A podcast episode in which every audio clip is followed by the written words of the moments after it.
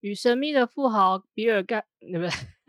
比尔盖茨 发明了电脑，一直想讲比尔盖茨是怎么回事。欢迎来到苏不可奈书架上的大亨小传，你看完了吗？大亨小传是由费兹罗杰撰写，以一九二零年代的纽约市为背景，这个年代又被称为爵士时代。作者浓缩了经济起飞的纸醉金迷、流行爵士文化和高犯罪率等等的特色在剧情之中，因此被视为当代的经典象征。全剧以退伍军人尼克的第三视角叙述，第一次世界大战后搬回纽约做起股票生意，与神秘的富豪盖茨比为邻。因为一次派对的邀约，两人进而成为好友。后来意外得知，盖茨比一直无法忘怀的初恋情人就是自己的妹妹黛西。加上表妹的婚姻并不圆满，尼克决定出手相助。盖茨比和黛西一见面就旧情复燃，但浪漫的时光没有延续太久，黛西的老公便发现了端倪，进而引发一连串的冲突和意外。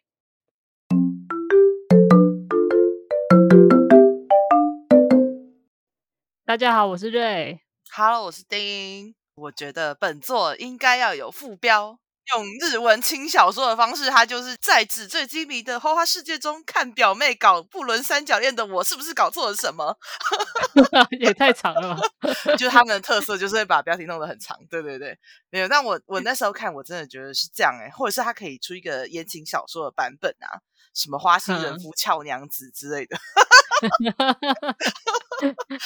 还有痴情大亨逼我嫁，我又来关注的点其实是看他描述那个年代背景，然后很华丽的那个风格。但我没想到，我看看完的结论就是，嗯，这真是一本包装很精美的言情小说。哎，好，那你要讲一下你诠释的大纲吗？好吧，我觉得会有一点怂，就是。好，大家帮大家浓缩一下。如果我今天要简介这个言情小说版本的那个大亨小传。我们很可怜的未成名作家尼克，因为他退伍之后嘛，就没钱，然后呢就到长滩，他住到那个地方，然后但是他的附近的人呢都是就是不是十九大户，不然就是股市大亨，然后大家都很有钱，就只有他还蛮一般。其实他家也就是也不是特别穷啦，其实对对对对，也应该说中上，但是那个到很很暴发户的那一种，也是有点像要追梦啊，因为那时候刚好经济起飞。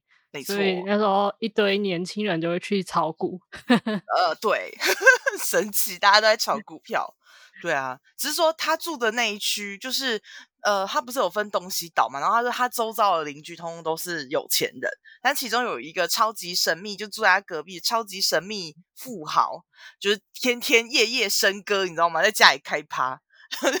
大家就是车，那人龙跟车子就是一直不停的进驻他们家，但是都没有人就是见过那个神秘的百万富翁，对对对。然后那个海湾的对面则是住着那个他的表妹黛西，跟他那个黛西风流的那个丈夫汤姆，对。然后我就觉得整本书从头到尾就是尼克他在看这三个人搞三角恋，然后他自己的恋情也不是很顺利。的的一个作品，对对对，剧情大纲草拟一下就会变成第一个就是人夫跟修车厂的主人老婆搞了外遇，然后表妹心里苦，表妹不说，表妹就要把自己的表哥也扯入这样子一个很纠结的一个情绪里面，他就把。他的好朋友一个贝克小姐介绍给他的表哥，然后表哥其实是很喜欢人家，但是他表面都无言，然后就装作无感，然后他就又把表妹转介绍给隔壁每天开趴的那个神秘邻居，结果没有想到，哇，你看他们是旧情人。盖茨比大亨追回了他的初恋，所以把尼克当成了好朋友。后来没想到得知，原来大亨的钱都是靠黑道钱赚来的，不是干净的钱。可是他就是出手非常阔绰啊，然后家里面，我就觉得他是一个不快乐的大亨，因为他家里面那么那么有钱，然后每天开趴，可是都等不到他心爱的人来。因缘机会，尼克把他就是邀请到家里，然后表妹邀请到家里。天哪，他就是快乐跟个小男孩一样。对对对对，超级嗨。好，然后赚黑道钱的这个事情呢，就意外曝光了。人夫跟大亨两个人就是逼着表妹要二选一。一开始表妹都一直说哦没有，我其实我也是就是觉得我老公很不好啊什么的。你想要被汤姆拿出他的那个旧情攻势，他一直就说你真的没有爱过我吗？类似像这样，开始讲起以前的那种种过往。对，然后他就开始闹脾气，他就哭哭了，然后就说我们为什么不能三个人在一起？类似那种感觉，超崩溃。我那时候看，我真的觉得很崩溃。我说天啊，我真的没办法接受，这什么这个世界的里面的角色到底谁没有搞外遇呢？到底就是 大家都很道德式为，然后反正呃摊牌了，但是因为大亨讲不过人夫，他后来就生气，气到把他的车开走，还冲动撞死了修车厂的老婆。大家都以为是大亨撞死的，对不对？其实不是啊，是表妹开的车啦。而且我怀疑她早就想要对那个丈夫的外遇对象下毒手，你知道吗？她其实就是娇落一朵花，可是我觉得她还蛮嗯蛮深沉的。我不知道那个是到底是演出来，还是她就是这样。但我在看的时候，我就觉得她根本就是找一个机会要把她老公的外遇对象弄死。那他其实不知道那个是他外遇对象啊。哦，可是我觉得有一些迹象是看得出来的耶。汤姆去修修车厂回来或是什么之类，我就觉得他应该是知道。因为他下一个反应马上就是跟他表哥装傻，马上转移话题。可是那时候我我跟你聊的时候，你好像说黛西讲话就是这种风格，讲就是风花雪月的东西，马上转的那一种类型。应该说，我觉得他所有的对话都很发散。哦，嗯，没有聚焦。每次讲一件事情，他们就是很快就会岔题到别的地方，就是他们的。对话永远都没有一个主题性，好像不是说特别那一件事情会把事情岔开，而是我觉得他们所有的对话都是这个风格，哦，那也有可能。好，对，因为像他，我就印象很深有一段啊，像那个修车厂主跟他外遇，他们不是什么路边看到一只狗，然后那个女人，那个外遇的女人，她突然间小三就突然间说啊，有狗好可爱，我要养它。对，我有挖的。你们刚刚是在讲这个吗？很突然，然后他。为了我跟为了彰显是有钱人吗？还他就是是真的马上买了狗，然后还要帮他做什么项圈，然后要用什么配套，然后整个整个话题突然都跳到养狗的上面，我就觉得天啊，你让我跟不上。好好好，回来回来。然后重点就是后来大家才发现，原来是表妹开的车，然后人夫汤姆知道以后呢，就要设计盖茨比来顶罪。对，然后。就是好像是说大亨在等表妹跟他比翼双飞，可是却一直等不到。然后就是汤姆就是背后跟修车厂主人说，其实那个偷情的对象就是盖茨比，你应该去找盖茨比报仇。然后修车厂主就拿枪就是把盖茨比暗杀掉了。那我觉得这到底是什么？什么超展开？我看到我看到那一幕，我真的傻眼呢。我想说，哈，他就这样，他就这样死在自己家里的游泳池了。然后所有的人就是都知道他的钱是黑道赚来的了，然后都觉得哇，这个盖茨比真是一个骗子。他以前的家里有多么的豪华，然后就是多么的纸醉金迷，然后现在换了就是一片唏嘘，因为就是所有人都诋毁他，除了一个小小的报社记者跟他的。算是自由嘛，就是尼克这以外，没有任何一个人来出席他的葬礼，就连他自己的爸爸也没有来出席。对对对，有啊，他爸爸有来啦，他爸爸有来了。我记得是他好像是说他死活跟他无关，是不是？没有没有没有，他爸爸有来说死活无关，是那个当初提拔他的，有点像干爸一样的人。好。然后就是就结局，尼克自己的感情线也没有很好啊。他跟贝克小姐后来也是就是没有成在一起，他就失联了。然后就写了一本书来纪念这段往事。全剧终，这到底是啥？然后哇，你们你们表兄妹就是互相把对方推火坑哎，真是不懂。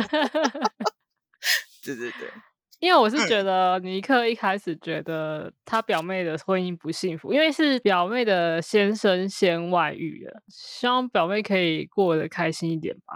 能帮助他，可能想要提供他别的选项之类的。不是，你要让他变得幸福，你可以，比方说你约他出去走走啊，或者你陪伴他。你怎么会约他出去搞婚外情？就是让你看到你有别的选择，你应该离婚。原来是这样哦。可我我觉得那还那逻辑还是很怪，就是哇，你老公外遇好，那你也去搞个外遇好，类似像那种感觉，这样不对吧？真的不对。对啊。哦。嗯。我一开始真的觉得《大亨小传》很难看，不是说剧情的难看，而是说它很难读懂。就是他那个字里行间的东西太多。华丽的字串在就是连接，你知道吗？可是你的版本是比较平铺直叙的，我这个版本蛮特别的。我这个版本是好像有特别想要去还原费兹罗杰那种华丽的感觉。因为费兹罗杰他当初蛮有名，就是他的用字遣词蛮华丽的。没错，对这个翻译的人，他有特别想要去营造那个风格，所以他用的有一些词是现在不太会用。看到后面我觉得很出戏。好，这边特别讲一下，是瑞送给我的哦，谢谢谢谢。对对对，我多买了一本，多买了多买了。然后但是那个那一本的，我觉得他出来就让我觉得我好像在吞宝石哦，就是硬硬把。一些华丽、力量、经济的东西，一直把它狂吞，然后他们讲的呃语气或是对话，有点跟不上时代。我来念一段好了，这段我在后来在看电影的时候，我觉得表现的还不错。嗯，这个是他第一次去黛西家，穿过挑高的走廊，走入玫瑰色的明亮空间，两头娇滴滴的用落地窗围起，窗户半敞，明净雪亮。窗外的绿意仿佛要长进屋里来，一阵微风吹过，这头的窗纱落下，那头的窗纱又起，宛如一片白色的旗海，飞呀飞的，简直要碰到奶油花似的天花板，落呀落地，犹如风吹海面一般，在赭红色的地毯上掀起了波浪，洒下了阴影。两位年轻的侍女仿佛搭着捆了线固定好的气球，轻飘飘地浮在沙发上。全身素白，衣裙飘飘，仿佛乘风绕了屋子一圈。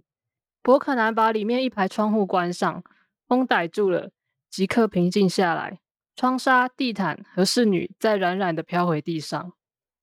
好，就这样。我有稍微 剪掉一点点，很有画面呢，很漂亮，而且颜色什么的，就很飘逸的那个感觉。对对对，它文字是真的蛮棒的。但我觉得应该是版本的问题。因为我那时候真的觉得 超难阅读，超级难。我我觉得你那个版本应该是比较平铺直述才对，反而比较没有那么多修饰。所以我后来看一看，我就决定我要去看电影版，直接 穿越去电影版。我要做里奥纳多的亡命鸳鸯。对，那电影版我觉得也拍的也还不错。也还不错，对不对？里奥纳多真的是很，尤其是黛西的声音 啊。看小说，他就一直强调他的声音，呃，柔软，然后很魅，很有魅力。对，那那时候在看电影的时候，真的觉得那个演员讲话像在唱歌。没错，没错，就像一只小鸟一样。对对对，对啊。不过如果两个选的话，我应该还是会选盖茨比。真的，我觉得她老公太不行了啦！就是自己也是呃名名校毕业，然后家里有钱人，但是就是仗着自己这样啊帅气多金，然后就很到处 留情啊，对自己的婚姻不忠啊，我觉得这个真的是没有办法接受。然后最后还还那个苦情计，你知道吗？还是说 你难道真的没有爱过我吗？真的吗？什么东西？太气了！不行不行。对对对对对，但我觉得盖茨比那个就是真的是纯爱耶，他为了那份他的初恋，他可以做到这么多事情。对，但是太多经营在他的想象上面了。就他曾经有一个很美好的过往，中间空窗了这么久，然后这段时间他就一直在把他的回忆加油添醋，营造的更加美好。所以他其实后来真正跟黛西在一起一段时间后，他也有跟尼克说。他觉得黛西满嘴都是钱，突然有一点点破灭的感觉，好像没有那么美。对他那个脑脑中的初恋形象，就是一直他自己帮他加分，啊加的超美，所以不管他遇到什么，他都觉得我的我只要可以赢回黛西，我都 OK OK。但没想到最后如此破灭，然后为什么不 能三个人在一起？What the fuck？他没有真的说三个人在一起吧？他只有说他无法，他没有，他是说他不愿不能选择啦，对对对。但是解读起来就是说我们可以三人行嘛，可以 play three 吗？当然不 行啊！还在讲什么？他们已经要 play four 了吧？还要再已经要 play four？对啊，这样真的很不 OK 耶。嗯，哎，我我觉得他们里面的感情几乎都堆砌在谎言之上。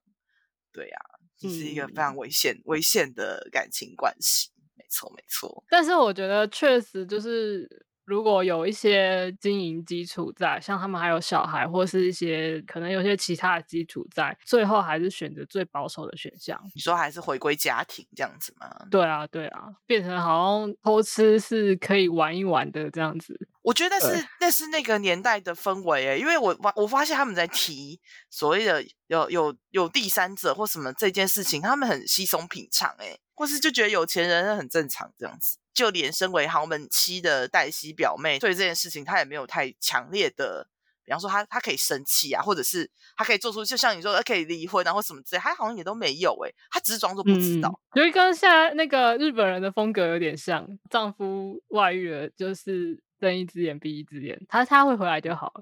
哦，他有拿钱回来就好，钱比人我重要觉得好。像日日本的那个女生还蛮多有有这个现啊象但是。那是那个大男人主义的那个氛围底下嘛，我真的好气哦。那个演演小风格，对对对，有一部音乐剧叫《芝加哥》，那他也有翻拍过电影，跟这个是同一个讲同一个时代。你看芝加哥，你就会知道有多少的外遇。超多超多，对对对，而且里面动不动就在死人，那都是因为女生气到那个把丈夫给杀死。对对对，没错，或是把那个对象给杀死。嘿，对，我就用现在角度来看，当然是觉得天哪，怎么会这么的惊悚？怎么会 他因为外遇然后就开枪打死？哎，也不对，因为应该说现在也蛮常有这种事情发生的。那个时代有一好点特别，是它是一次大战刚结束没有多久啦，然后我觉得有嗯可能大家都从战场回来，所以觉得哦，人生是不是很短暂，所以我可以要寻求疯狂一点当。下的快乐。对对对，当下我猜测啦，因为一战的时候男性减少嘛，所以女生开始会出来了，有一点女权意识的抬头，所以女生相对来说会开始打扮自己，可以出出席那个名流场合，展现自己的风采，这样子嘛。嗯，像黛西，我就觉得她还困在一个旧旧时时代代的的那个思想。她女儿刚出生的时候说，女生就傻傻呆呆的就好了，就好不要不要太聪明。没错，这是这是一个还很旧的思维。你知道你讲这个，我才想到，因为我前阵子去上了那个性骚扰防治的课啊，就是有一个爸爸级的主管，那他其实平常对属下也都还蛮不错的，他就是一路很顺遂，然后娶了一个妻子，生了两个小孩，然后妻子就是非常贤惠也顾家，也没有在外面上班赚钱，他脑中的理想的家庭构图就是那个样子，所以呢，嗯。他就对着他的属下的两个年轻妹妹说：“啊。”女孩子上什么班呢？你不用加班了，你赶快回家。我觉得你们就是打扮的漂漂亮亮，嫁给就是好的老公就好了。对，隔天呢，他就被两个属下告性骚扰。年轻的美眉们可能就会觉得哇，那你这真的是性骚扰发言，这个是不能忍受。对，然后那个男主管被告了，那当然是要启动调查啊，所以律师就介入了嘛。他就告诉那个律师说：“我受的教育就是我念名校，我出去赚钱，然后我存很多钱，我就是要呃买房子，然后娶一个好妻子，然后我妻子就是应该在家里生小孩，照相夫教子，贤内助嘛，把家里面搞好。”对对，就就好了。对他不需要有太多杰出的表现，他甚至不需要工作，然后我只要我男生来工作养活他，这就是一个理想的完美的家庭的构图。那我跟我的属下们那样讲，真的没有歧视他们意思，但是。我觉得就是呃年代的不同，他受到的教育、接触到的那个环境，因为对他来说，他的那个真的是他的理想幸福的一个生活的模式。可是对他的年轻的妹妹那个两个同事说述来说，这是全是性骚扰，而且你不但攻击我，还歧视女性不应该工作。这个案子后来有没有被告成呢？答案是有的，就是性骚扰是成立的。哦，这样也成立哦。我觉得顶多嗯算是歧视，应该不至于到性骚扰。性骚扰成立了，因为它其实只要带有性或性别有关的歧视意味在里面都算，对，也是哦性骚扰的一种。那个主管居然还跟律师说：“我知道我错了。”他说：“那你知道你错在哪里？”哦，我错在我太鸡婆，不应该跟那个我的属下讲这些话，所以他根本压根就不知道他错在他的观念。观念上，他只觉得我哦，虽然我是这样认为，但我不要讲就没事了。呃，我我突然想到这个话题，就是就因为你讲说黛西就觉得啊，这女孩子就笨笨傻傻、可爱可爱就好了，不行哦，你现在讲这个会变 性骚扰哦，这被塞，对对对，是是是，这个我我上礼拜大奥也有讲到类似的，但我没有讲那么清楚了，可以讲一下，因为他是性别倒转，所以嗯，有一段是男生跟他的爸爸吵架。他的爸爸说：“以前的男孩子要很有骨气，他要负责养家活口的。”然后说：“你现在这么就是颓废是什么鬼样子？”这样，那个男生就说：“大声的男性就是要好好呵护。”然后说：“我这样子每天跟女生风花雪月，哪有什么不对？然后我现在是生活在幸福的年代。”性骚扰 没有了。可是我觉得相对之下，你的选择也变少了，所以黛西不敢离婚啊。就像金丝雀被被圈养，我真的是这样觉得。对啊，她比较没有生活的能力，要找到跟她丈夫一样经济条件的人，她才能过上她想要的日子。所以大亨为什么要一直赚钱？因为他觉得他这样他才可以供养黛西。哎，这么说来好像就串起来。那这样黛西真是一朵黑莲花哎，根本根本就是算计好了嘛。他 也不能这样说，因为。因为他本来就是出生在算是有钱的家庭，所以他会希望他的生活水平会维持这样。但是他原本受的教育并没有让他有办法出去工作，或者是他的教育就是跟他说你不要工作。他已经有这个既定观念的话，他的选项就变少了。哦，可是其实他们都是中产阶级而已，耶，所以你就知道那个时候赚钱有多么容易啊！因为每个看起来都像暴发户。好。那我来讲一下我的感想。我当初看这本书的时候，是在经历一些交友上的问题，所以我看这本书的时候，我比较关注的反而是尼克这个好朋友。哦，你说他跟盖茨比的友情？对对对对对。呃，从前面看起来，他并没有跟盖茨比到超级要好，就是没有到挚友的成分。即使他介绍他表妹认识，然后跟他出去玩很多次，但是他其实也都还没有真的把盖茨比当成是挚友，都还是对他有一点距离感跟保留。可是你看盖茨比过世的时候，所有当初跟他表现的好像很要好的人都没有出席。反而是跟他带一点距离的尼克，愿意帮他处理一切身后的事情，然后帮他打电话找人，帮他办丧礼。朋友真的是要交到一个像这样子的人 我觉得他设定他本来就没有对尼克有什么琢磨，哎，就是大家只知道说尼克大概就是三十岁左右，然后来自中西部，要要等于是到大城市要来发展，然后曾经有参加过一战，就这样。嗯嗯嗯。然后这个角色就是很。他很，那叫什么？他很疏离。就我在看这一段复杂的人际关系的时候，我就是保有一种明哲保身、很疏离的一个状态，然后我可以很理性的去判断说，哦，你们是什么什么关系？这样一部分也是他就是觉得很多人就是很假，他有还蛮明确的感觉到你们现在表现的好像很亲密，但是其实你们也不是真的那么真心啊。那我还不如宁可嗯退后一步，保持一点点的距离。起码我讲出来的话都会是真心话。如果我对你没有那么深切的感觉，我就不会这么说。就像你刚刚讲的，他是呃那个时代背景是在过渡的时期。所以就等于说，我们才刚经历战争结束，然后现实如此的幻灭。尼克的那个书里，我觉得他有点，他其实也是在找吧，找生活中的可以相信的，不管是希望也好，或什么之类的。我自己看，我觉得哇，他跟盖茨比后来，他是真的觉得开始对这个神秘的邻居，他真的有投入了。这个东西也可以套用在盖茨比身上，就像他每天看着海海湾对面那盏绿色的灯一样啊，那个就是他生活中的希望。哦，讲到这件事情，你知道？你知道，其实，在二零二一年的时候，《大人小传》的版权就到期了吗？嗯嗯嗯嗯，我知道。呃，版权到期等于表示他正式进入公领域，那之后他的所有的著作，包含同人著作之类，都不用在版权方同意了，可以在对针对。针对大人小站进行改改作或者是相关的恶创这样子，有陆续传出要改改编影集啊或什么，因为不用版权费，对 对？所以以前没有拍是因为这个原因哦。我想说他电影都拍了，是因为版权太贵了。上次在做功课的时候，我看到有一个美国的一个作家，好像是就以尼克为主角来写尼克的故事。他他故事其实超简单的，他要怎么拍影？集要拍很长，除非就是时代剧要塞进去，或者是套用人设，但是发展出不同的故事也可以吧。就像福尔摩斯那个系列，类似像那样子。进入公领域这件事情，嗯，因为也两年了，我目前只有看到那个尼克的故事这本书，还蛮有趣的。他在讲说，在他遇上盖茨比之前，尼克过着什么样的生活。所以呢，就你刚才讲，我就想到这件事情，在打一战啊，在打一战，对对对，搞不好会有其他的啊。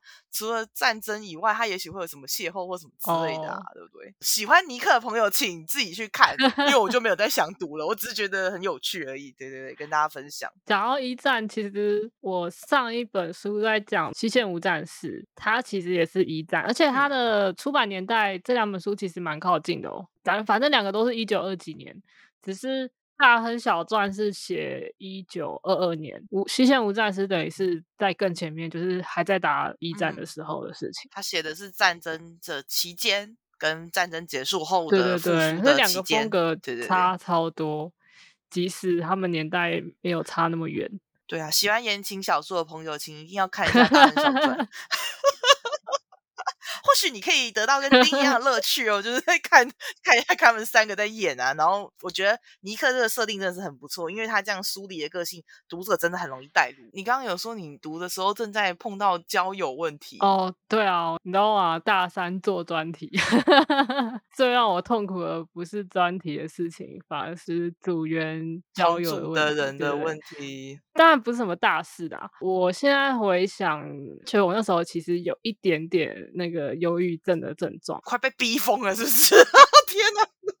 我那时候连看搞笑动画我都笑不出来，已经有一两个那种症状出现，就是已经影响到我对自己有点怀疑，就是觉得。